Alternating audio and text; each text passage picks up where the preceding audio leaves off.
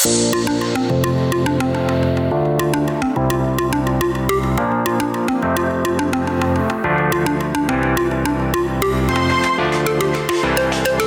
迎大家来到轻松聊三八。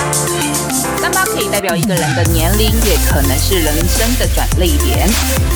三八之前，我们学习、成长、犯错、失去；经过三八，我们懂得取舍、付出、关怀社会。Find your own life mentor at 38 years old.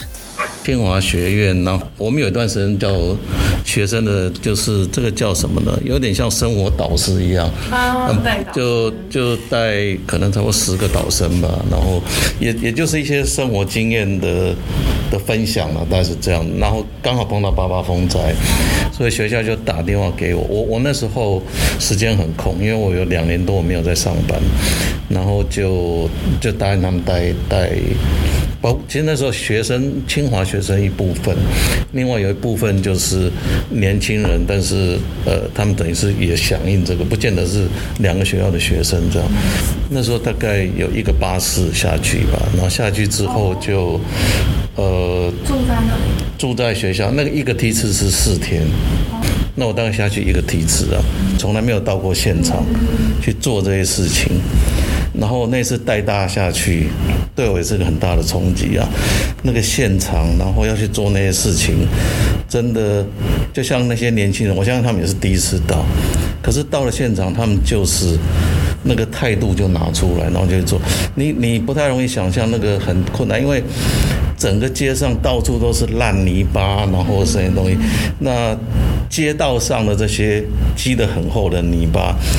可以用大型的机具去做，那这些大部分就是我们阿兵哥去帮忙，哦，他们可以有那些怪手啊、山猫啊或者铲子，可是进到家里去要怎么办？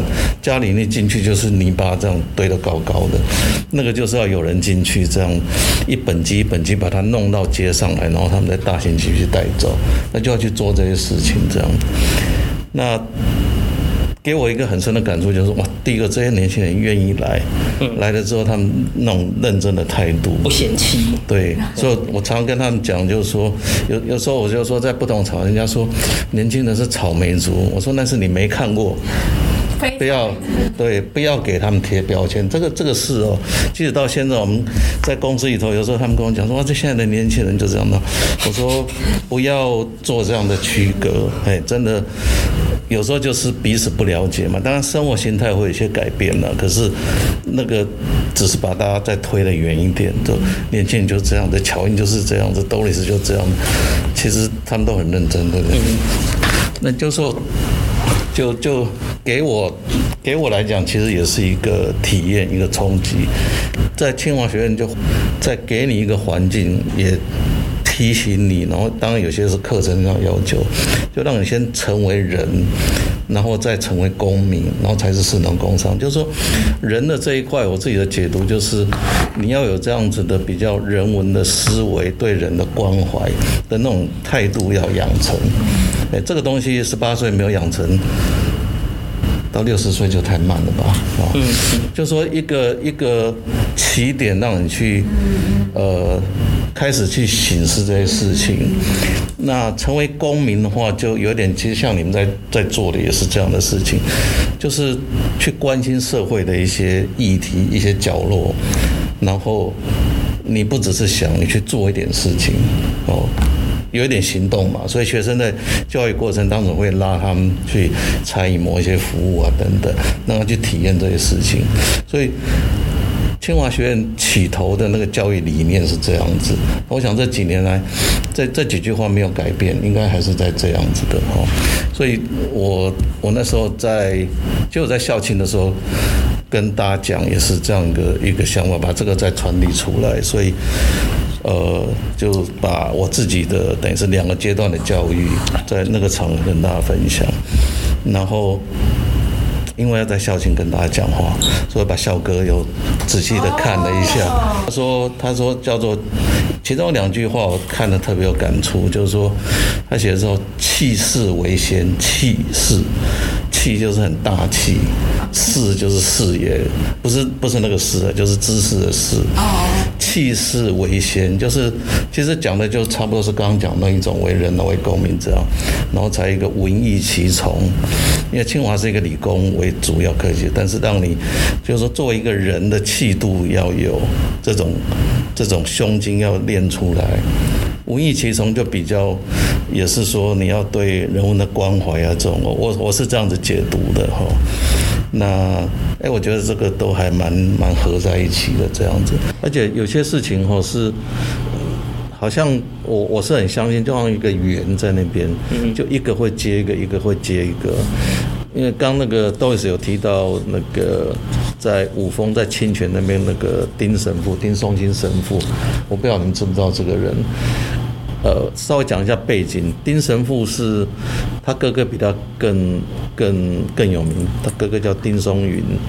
那在我们这个年纪的小时候都看过他哥哥有一个光启社，我不知道你们有没有听过，就在制作电视的影影集啊等等的哈。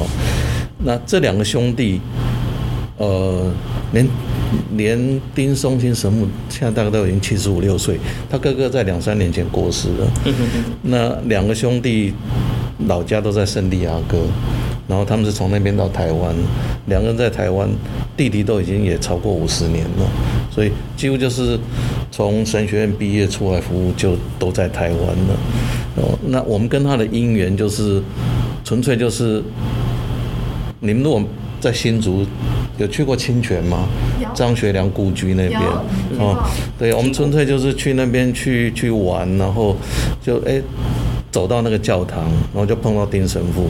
那次是我跟我太太一起，然后我们就跟他聊一下。那那个神父真的，你们如果有机会真的去那边，呃，到教教堂走一下，你不见得碰到他，但是碰到他，跟他跟他谈谈话，你那种感受会很强的。就是这么一个人，会因为投入五十几年的时间在。现在算交通方便，以前那是一个连要到新竹来都很困难的地方。这样，我们就是那一次在那边跟他稍微聊一下，因为他是圣地亚哥来的。那我自己，我我的大儿子以前念书在圣地亚哥，所以多一个话题跟他多谈两句。那我跟他谈完话之后，其实在很多场合都跟人家讲，我说。念书的时候，我们都念一句话叫“如沐春风”，只知道这一句话，不太知道那种感觉。有时候跟丁神木谈话，就给我这种感觉，就这种感觉。那其实谈完之后，他也不认识我，也不认识他，大概就这样。可是后来我们就有这样子的机会，再跟他联系上。那因为他花一些力气在做部落的美化。所以我们就去了两次，一次就是一起去，包括我们的同仁，我们也去了大概十几个人，然后再加上部落的一些年轻人，把一些部落的角落比较脏乱的地方把它清掉。那我我自己就捐一些这个就是花啦什么可以种的，或者一些盆栽，把那个部落做做一个美化，这样这是一次。那第二次是那个他希望把。那边的某一个部分的建筑物的那个墙面，都把它漆成白色的做美化。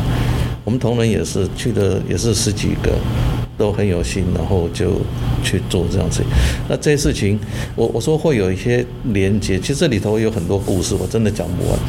我那次去的，我们去做漆这个的事情。那个漆是我同学捐的，他也是因为我认识他，他说他要捐钱，那说捐钱要做什么？因为刚好就有这么一件事情，所以他出料，我们出工，又去做了一点这种事情。那那这样子的呃一种方式，对我们同仁讲，我我发现在采玉，我自己也觉得很感动，是说，哎，我把这样的事情在。同事之间把它抛出来的，就有这么多人来，有人就带他女儿来，带他就来，就做了这个事情哈。那所以就是一个机缘，我们认识他，然后去做这个事情，然后在那边也就跟他们有一些连接这样子。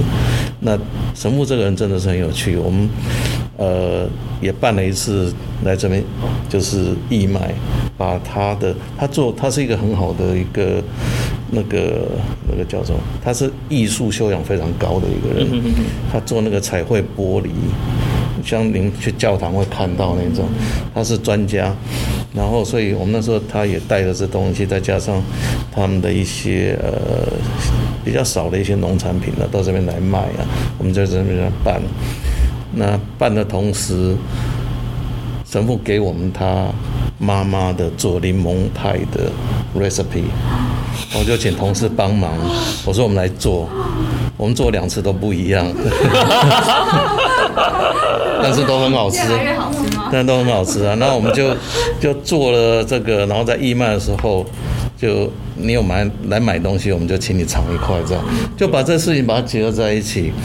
然后我们同事更热心的就把这个带了一部分拿到山上去给神父吃，然后吃完问神父说：“跟你妈妈做的一不一样？”神父说：“嗯嗯，很好吃。”他没有说一样，可是会让人家觉得很有心呢。说你看。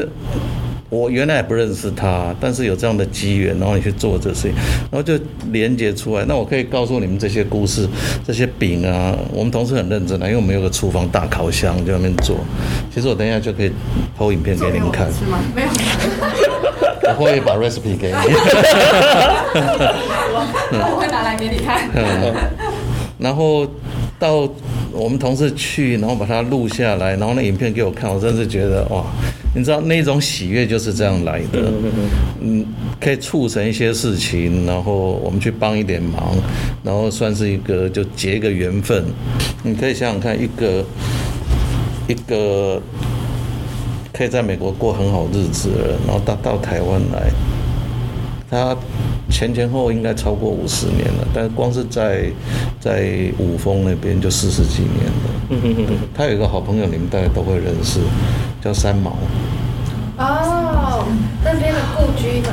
对，三毛在那边有一个租一个房子在那边，他们两个是有有渊源的，因为三毛曾经在，因为这神父曾经在兰屿一段时间，三毛写了一本兰屿方面的书。那哎，等一下，不是，是神父写了一些什么？三毛帮他翻译，帮他翻译。那后来就当了朋友，朋友之后，三毛有一段时间就去住在清泉，也写作也什么的，所以你们如果现在去，会看到一个三毛故居，里头有一些照片啊，这样，那就是他有在那边住了一段时间。对，你如果从三毛故居那边往山上看，那边有个教堂，就是丁神父的教堂。我有看过，嗯。那我们就觉得，就说一个是让我们很敬仰的人。然后我们有一个机会这样子很近身的接触，然后有这些生活的小点滴这样。好，那就是我我觉得就是新车刚才分享的，就是我觉得那是一种，就是说你在。我觉得新社给我的一种听他分享，就有一种感觉是，他不只是做公益，就新社好像把公益工作跟生活有一种结合在一起的感觉。新社我这样说可以吗？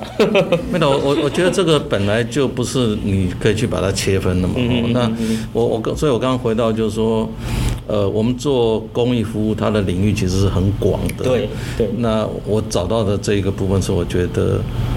哎我很喜欢，然后你就会比较持久的去去做这些事情。啊，有些事情我知道很需要人去帮忙，但是我知道我进去一定做不久，这样子哦。那像像这样子的事情，我们就觉得，哎，这样子一起合作也做得很开心啊，就这样。那其实其实有有蛮多了，我是觉得有时候不见得是一个什么多了不起、多大的事情，然后要把它做很久。像刚 Doris 举到举例，是我们去看那个就是。那个纪录片，对，对，那我在公司呃有办过两次，那一次就是刚刚讲的那个那个叫什么鸟？神话之鸟。神话之鸟，它基本上就是拍摄很稀有那个鸟类，然后这种这种导演的投入也蛮佩服的。我们看两个小时，但可能花了十年在那边追追着这样去做的。那在那个之前，呃，我办过一次那。这一次是包场，是我们跟新竹野鸟协会合作的，所以他们出一点钱，我出一点钱，然后就办起来。那之前一次是有一个叫做这个男人与他的海，那那个是另外一段故事，那我也觉得也很好，就是说这个本身，因为那里头的两位主角人物，有一位。我跟他很熟，那我知道他一路来为台湾的这个海洋跟海洋教育付出的心力有多少。那我也参与过一些活动，这样，所以当他们那个电影在放映的时候，我们就邀请我们的同仁然后家属都可以，只要愿意来的，我们就就送票就去看这样子。那我觉得那个是点点滴滴的，就是说，你知道在这个社会的。一些地方有一些人很认真在做这些事情，所以他投入不是三两年，是他真的是一路以来二三十年一辈子的承诺就给了这个事情啊。那我我可以讲那个比较熟，的是那个海洋作家叫廖鸿基。那您您如果到花莲去，有没有去看过鲸豚？到花莲旅游的时候？下次去，嗯，有机会到花莲，不要只去泰鲁阁，不要只去，花个半天的时间去看鲸豚，去看鲸豚，它会浮起来吗？当然会浮起来，要不然你就看不到它。那个那个场面真的是鲸鱼比较少了，鲸鱼比较，那海豚的机会应该蛮高的，嗯嗯嗯，大概九成以上这样子。那你如果去过一次两次，然后你有我自己的，我看过很多次的，你看那个海豚在海面上那种翻腾的样子，你就觉得哇，好棒哦，这样。如果你没去看过，一定要去。我极力推荐，真的。我都是在电视上看。哦，那你到现场完全不一样，完全那个感受不一样。你就看到，啊，有的海豚是海豚，又有它的习性呢。有的看到船来，它会跑；有的是喜欢跟你玩，喜欢跟你玩，就在船舷旁边，就就这样子。对，他们甚至以前记录过一条是鲸鱼，不是海豚哦。那条鲸鱼每年都回来。嗯嗯。那他们怎么辨认？因为怎么辨认？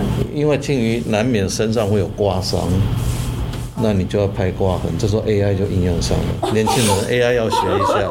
原来 AI 用在这里。所以。他们用到什么程度我不知道，但是那个是他们辨认的方法。但是另外一个更神奇的是，这条鲸鱼的行为让你知道它，因为它几乎每年那个时间会来，然后这条鲸鱼是一个喜欢跟人接近的，所以当他们这个赏金船到那边，因为赏金船到他要看你什么，他可能就会静下来停在那边，这条鲸鱼会这样子，一般有时候会这样子这样子游开，它会这样子过来。对着这个，他之所以对这个是说，他会去喷水，喷到船上的人，船上叽叽叫的时候，他很开心。你知道，你会觉得他是在跟你玩，你知道吗？对啊，这种行为在鲸鱼里头应该也是很少见。嗯嗯。所以他们综合这两个，就觉得说，所以他们都给他取名字的，叫花小鲸嘛，花莲嘛。哦。花小鲸。好可爱哦。然后我刚刚讲廖永基，就他有一本书专门讲他吧，好像就这样对。那那所有台湾的这些赏金豚这些事情，其实都是他开始的。以前你看台湾从以前海岸线是被管制的很紧的，对不对？因为对岸对我们非常不友善嘛，所以你就觉得靠近海岸线的时候做什么坏事。你们的年龄比较不会的，我们以前如果走进海岸线，就海防部队就拿着枪了，说你在干什么？以前是这样子的啊。所以，所以他就是觉得，当解严之后，他打开这个之后，一方面推广海洋教育，一方面我觉得他提一个观念很好，就是说，台湾就是一个海岛，我们过去呢是背对着海在生活，所以你看到就这三万六千平方公里，我们为什么不转身面对海来生活？那你是无限宽广的，哦，所以他个人对海洋教育，然后对这些。跟海亲近的活动，他是一辈子的投入在上面的，哎，所以他现在很多时间就除了在花莲，有时候他会去做这种出海的时候做解说之外，就是到处去演讲啊这样子。那那你会认识这样的人，你也是一样的，就是觉得有这个人，然后这么用心、这么用力在做一个某种程度也是维护土地或者很重要的这些教育。很敬仰，值得人家敬仰。那有机会近身接触，你也觉得是一个福气，那、嗯、个福气。好，我觉得新社分享这段就是真的是带出就是不一样，就是哎、欸，我们其实还可以跟动物，就是跟刚好 C V 一样，就是有有一种连结，这这也是可以我们一个对象了。对啊，那想说最后再请新社再呃，可以跟我们就是勉励一下，是说还没有。做过公益的朋友，或者是说曾经做过公益，曾经有热情，但是好像最近或者是有一段时间失去了，嗯、就是失去热情，或者是没有再持续了。那心慈会给我们一些简单的话，帮他勉励一下，这个样子。我我觉得还是这样的，就是找到你会喜欢的内容领域，嗯哦，然后不要勉强自己的时间，你当然一定要安排一些时间呢，因为有时候时间就是安排出来的嘛。那真正是没有这么多的呃空余时间的时候，你就从一年一天开始都没关系啊，去一次，去两次，然后就是不要中断，然后有这样的连接，然后就会持续。那持续之后，如果随着你自己比较有空余时间多一点啊，或者那你就可以。安排多一点的这种时间，那我我是相信，当你去接触它，呃，你要付出时间，那有时候也许你也会赞助一点经费在上头。可是随着你参与的程度多一点，我刚跟大家讲那些故事，都不是我进去之后之前知道会发生什么事，往往就是你去做这个事情，然后你去投入，你去去开始去做了，你接触的这个很多。后来感动你的故事都不是你可以预期的，但把这个东西一件一件累积上来，其实就又跟就会让你更愿意去投入，然后会更持久去做这件事，那不会很辛苦了。不要把它想得很辛苦的事。我我再跟你们讲一下那个我很喜欢的是那个连家恩，我不知道你们知道这个人吗？哈，因为他就是一个这么花这么多时间在。那个布吉纳法索，他一开始就在服务的这个国家，可是他有很多观念我很喜欢，就是说你做这种服务工作，不要很悲壮，一定不要觉得悲壮，好像说我牺牲了什么来做什么，千万不要有这种想法，就是很开心的去做它，你也会碰到一些。呃，挫折或者困难，那就是克服就跨过去了。但是千万不要觉得我牺牲好大，然后我才能做这个，那恐怕不是一个恰当的心态。哎，那保持这样之后，你比较会比较正面的去看很多事情了，然后就往下做。然后我我我最后。都是大家知道我要讲什么，总是分享连家的一句话在，在很多场合，他就说：好命的孩子都要比别人付出更多，那这样好命才有意思。那讲好命的意思不是说你要有多大的财富，多大什么，像像刚刚讲，我们这些人都是好命的。你有机会在这些学校里头受教育，你有多，这是多少的。好命才集合到这里来，对不对？你生长在什么样的家庭？你父母亲对教育的重视，你碰到的老师，你碰到的同学，然后你开始做事的时候，你的同事，就我我们是很多这些力量这样子集在一起，才变成今天的你你你你我，是这样子的。那这个就是一个好命嘛？我觉得这是一个好命，因为你没有看到我刚举的那个例子，那个那样子的家庭是父母亲绝对是。一天二十四小时都投下去做，对家庭的生活可能都没有把握的。那这个孩子如果又，我们说天生的聪明才智是有点差异，这我们要承认。如果他又有一点不是那么那么聪明的孩子，他在学校里头，如果他学习上碰到一些困困难，回家也没人帮他，你可以想象他是越拖越远的。他今天进到进到这个教室里头来，老师讲他可能真的完全赶不上。我刚讲的，我去克服一个五年级、六年级一个小女生，我就给我的冲击也是很大。你以你们的程度，你不容易想象，他对一个长方形的面积跟周长这件事情，我已经用最浅显、最浅显在讲了三次给他听。五年级的学生，他不会。我是从这样子才想说，哦，不是每一个孩子像我们这样子。没学会，我跟你讲一次，你大概会知道，很简单的事情嘛，对不对？对我们来讲很简单的，一个长乘以宽，一个长加宽乘以二，这个是周长的。可是这个孩子光是这样的观念，他跨不过去。哦，那能怎么办？我可以尽量想办法去教他。可是我知道那个很难跨过去，因为他过去几年很可能他的学习状态进到学校，他可能真的是就是坐着。老师教他真的接不上，类似像这样好。那非常感谢新舍。那我们就是这个访谈呢，就是这个不能说结束啦，就是另外一个就是对另外一个方向了这个样子。那我们之后的访谈者，就是我们可以就是邀约更多像新手这样子的，就是会非常好这样子。好，那就感谢大家，好，谢谢，谢谢，谢谢，谢谢。谢谢